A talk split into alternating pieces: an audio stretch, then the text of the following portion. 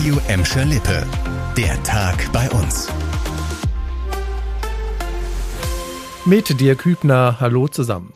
Die Tage der Corona-Impfzentren in Bottrop, Gelsenkirchen und Recklinghausen sind wohl gezählt. Sie sollen Ende September dicht machen. Die Landesregierung geht, stand jetzt davon aus, dass bis Ende Juli alle Menschen bei uns ein Impfangebot bekommen haben. Danach brauche es die Impfzentren in ihrer jetzigen Form nicht mehr, sagt NRW-Gesundheitsminister Karl-Josef Laumann.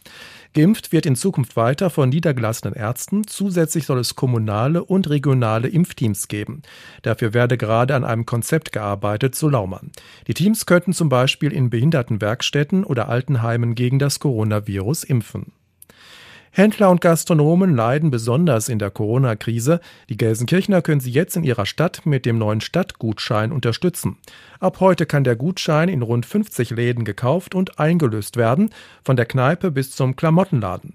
Die Stadtgutscheine sind im Wert von 10 bis 100 Euro zu haben.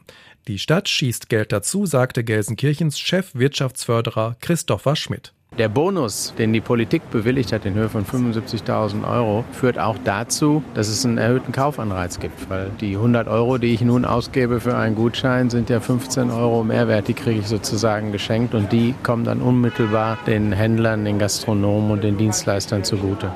Den Stadtgutschein bekommt ihr ab heute in allen teilnehmenden Läden oder im Internet. Nach der Aktivierung ist er drei Jahre lang gültig.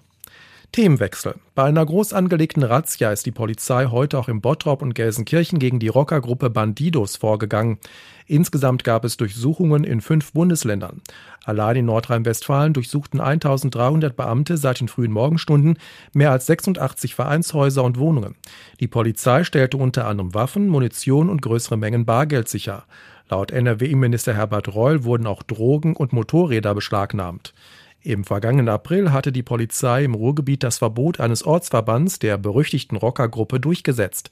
Laut Innenminister Reul gehen auf das Konto dieser Mitglieder versuchter Mord, gefährliche Körperverletzung und Verstöße gegen das Waffengesetz. Das war der Tag bei uns im Radio und als Podcast.